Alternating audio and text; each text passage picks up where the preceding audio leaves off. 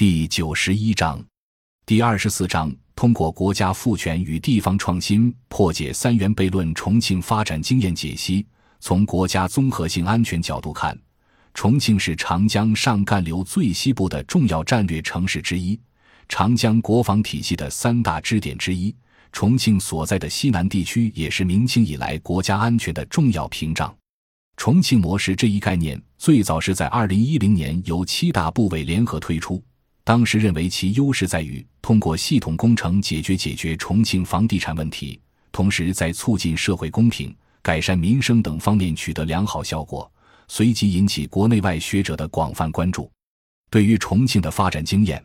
我们可以从更长的时间维度以及宏观层面进行剖析。本文认为，中国自清末进入近代社会以来，一直没有破解的中央地方基层三元悖论，在重庆得到了相对有效缓解，是以其区域创新值得持续关注。近代以来，如果以十九世纪末为起点，则可大致将重庆的发展分为前工业化阶段、工业化阶段、金融化三个阶段。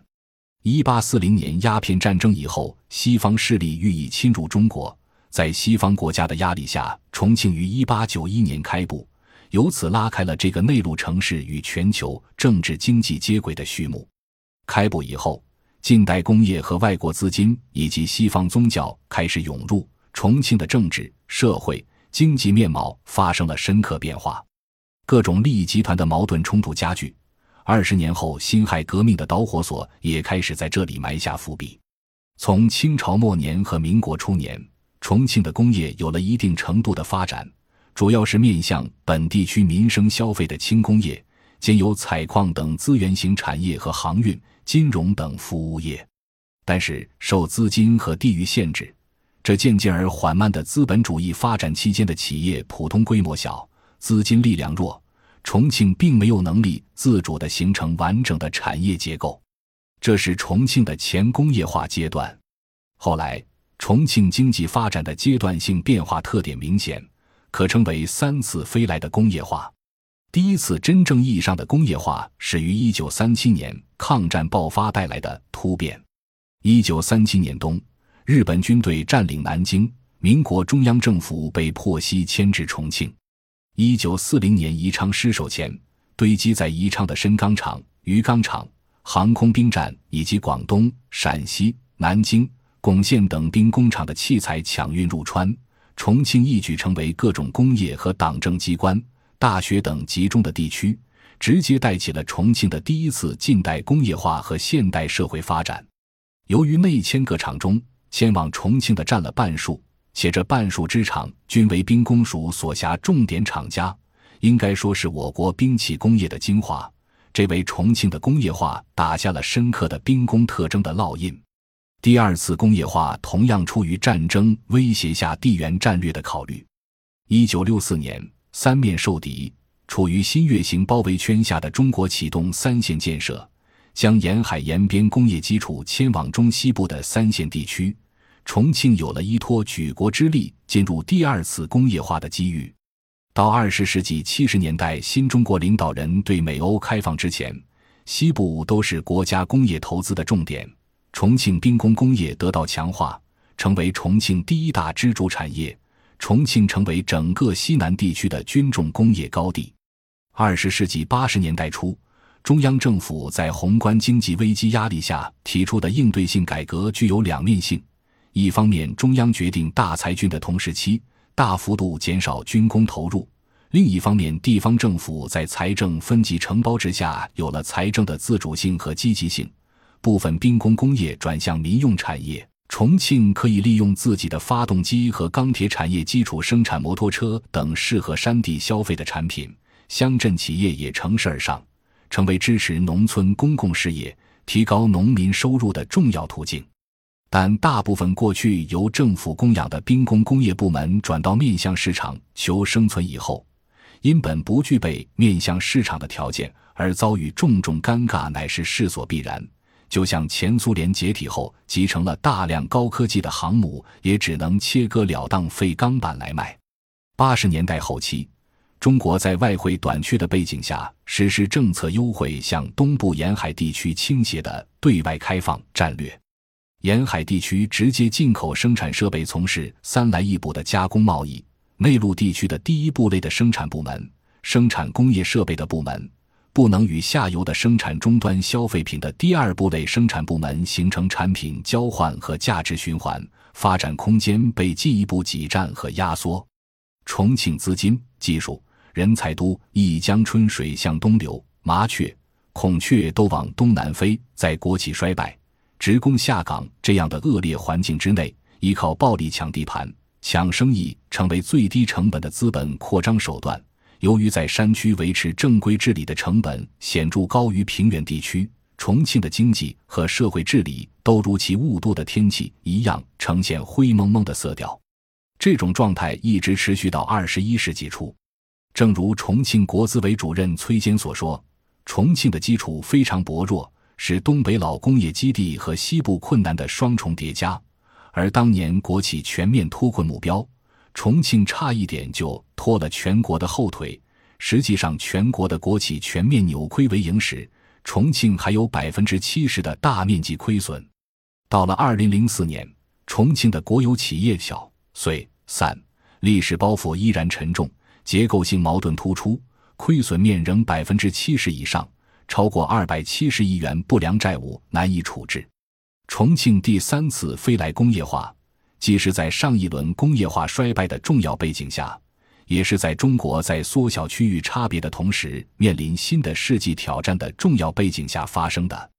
一九九七年东亚金融风暴和一九九九年中国驻南斯拉夫大使馆被炸。国家地缘安全的问题再度受到重视。同期，中央政府以国债投资为主启动西部大开发战略，至今已经实施了十五年，极大的改善了西部地区的交通基础设施和经济发展环境。二零零二年，随着国有银行进入商业化改制的攻坚之年，金融资本出于规避风险的考虑而将授信对象的范围缩小，只有财务报表优良的国有企业。或是有土地作为抵押品的企业，才能容易的获得贷款。前者是有国家信用支撑，后者则是因土地广受投机资本青睐而比一般实体产业更具有升值潜力。在大多数地区，后者更具有普遍性。因此，金融资本因追求自身独立利益而转向与投机领域相结合这个趋势性转变。使得沉淀成本高的实体产业爱难依靠自身的实体资本在市场化条件生存，金融资本异化与产业资本叠加国际资本大量涌入国内所带来的挑战是全国性的、结构性的。对此，可以用三条微笑曲线来概括这一演变态势。第一条是指一般意义的微笑曲线，主要是金融对产业的异化导致了产业链的分化而形成的。过剩资本首先对国内各种资源和要素进行再定价，导致资本过剩的发达国家将实体产业的生产制造环节向发展中国家转移，并在中国经济整体进入增速放缓的新常态的情况下拔得经济增长头筹。二零一五年，重庆经济增长速度位在全国各省份中名列第一，既离不开中国宏观经济背景的重大转变。也离不开重庆适应金融资本规律的系统性的发展创新。重庆的第三次工业化和金融化并驾齐驱，成为金融资本异化与产业资本这个普遍规律下为数不多的一个发展特例。各中经验值得认真研究。以下为课题组提炼出来的几条关键经验：第一，以土地作为杠杆，去撬动庞大的存量资产。二零零二年年末。重庆组建城投公司、地产集团、高发司、建投公司、开投公司、交旅集团、水投集团、水务集团等八大政府性投资集团。这八大投初期主要依靠土地储备为杠杆，用土地作为抵押来获得银行贷款和发行企业债券，进行城市基础设施建设。由于土地价值正处于上升期，以建设移交 （BT）。模式开展基础设施建设，相当于资金套期，则既解决了项目启动时的资金稀缺难题，又使土地的增值收益牢牢把握在自己手里。第二，地方政府利用隐性资源建立价值化债务转换机制，构成企业债务与固定资产和银行金融资产对接起来的通道。这是通过著名的渔富公司完成的。渔富公司先以省级政府的经济辖权为支撑，获得国家开发银行贷款十七亿元贷款。其后以打包打折的方式，以二十一点五亿收购重庆工行一百五十七亿本息不良贷款，再对这些不良资产进行解包出售。各债务企业可以用现金和土地抵押，对资产同样打折赎回。如果没钱，就实行债转股。渔富公司用所得收入来归还国开行贷款，并对持有股权的企业资产进行跨公司重组。将土地或现金资源注入公司，使其能符合银行的信贷条件而获得贷款，这样就把僵尸资产变成了正常资产乃至优质资产。由此，重庆不仅借国家金融力量消解了部分上一轮东部沿海开放导致西部被边缘化的过程中形成的债务负担，还形成了在新一轮宏观经济景气周期中借势而起的基础。重庆位于西南山区。其土地资源开发本不具有区位优势，也因企业大面积亏损而不易受到资金眷顾。但在二十一世纪初，全球产业向中国转移，推动一个资产价格上涨的长波，城镇化进程在各地方兴未艾之际，用在地化的土地资源去与最具有流动性的资金要素结合，获得了重庆开展第三次工业化的第一桶金。有了对土地和资金这两大要素的配置主导权。如下创新便可以乘势推进。第三，打造综合性的地方金融体系，和地方以基础设施建设和产业结构提升为主要内容的实体产业发展互为表里。在金融放贷权上归中央的条件下，地方金融的作为空间被压缩。重庆统筹地方经济发展的核心经验有三条：一是打造地方综合金融体系，综合利用企业债、城投债。证券、信托、股票、银行贷款等多种金融工具，消解实体资产投资沉淀性的不利影响，实体资产信用化、信用收益内部化，包括机构投资者在内的大量民间资本源源不断流向重庆，补充重庆大规模开发的资本需求。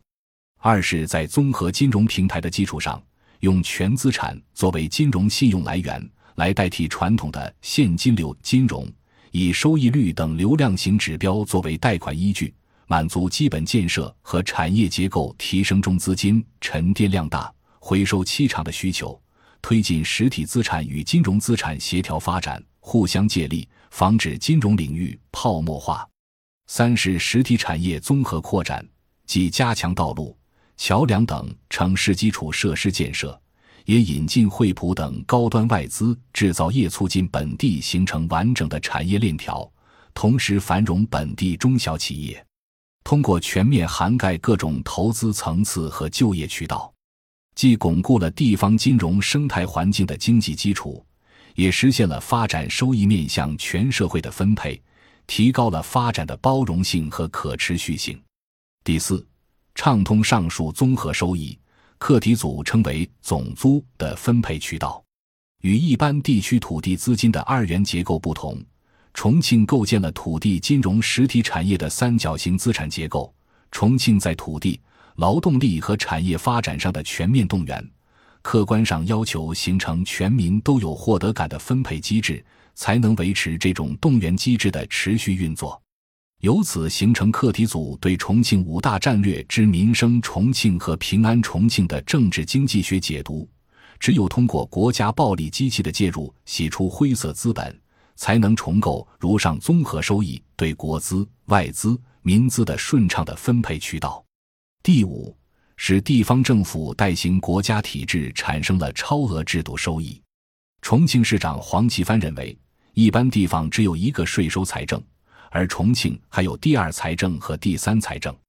第二财政是基金财政，即国家基于专项目标而转移支付的各项基金，包括西部大开发等多项国家战略的生态补偿、移民安置、经济发展、交通运输等多个方面。除此之外，中央政府对重庆还有多项制度赋权，比如在金融结算和海关通关上，使重庆拥有了获取超出一般地方的制度收益的机会，也可以一定程度上作为区域次中心对周边五省进行跨区域整合。重庆当然也会由此占有一份超额的制度收益。综上，重庆地处内陆山区，能够形成资本积累的资源禀赋极差。因此，三次工业化都是依靠国家投资而形成的。这种国家赋权服从的是国家整体安全。重庆当前正在进行的第三次工业化也是如此。虽然主观战略设计上似乎不那么清晰，但从国家经济布局的客观调整来看，国家财政资源、制度资源下沉西部。对于纠正中国长期偏重于东部沿海地区，而使整体经济安全受到挑战，具有重要的正外部性。因此，国家赋权与地方发展创新在重庆形成了双赢格局。对于破解二十世纪八十年代地方工业化以来形成的中央承担最终风险条件下的地方政府公司化竞争，从而导致中央风险与地方竞争双输困境，具有重要意义。本文是国家社科基金重大项目课题组对区域中观治理创新的研究成果之一，主要观点系温铁军主持，科研团队集体调研讨论后形成。由中国人民大学农业与农村发展学院硕士生胡俊根据董晓丹副教授在中国人民大学二零一五至二零一六学年春季学期区域经济学课上讲授的内容整理。课题组首席专家温铁军与西南大学中国乡村建设学院执行副院长张兰英共同审阅定稿。感谢您的收听，本集已经播讲完毕。喜欢请订阅专辑，关注主播主页，更多精彩内容等着你。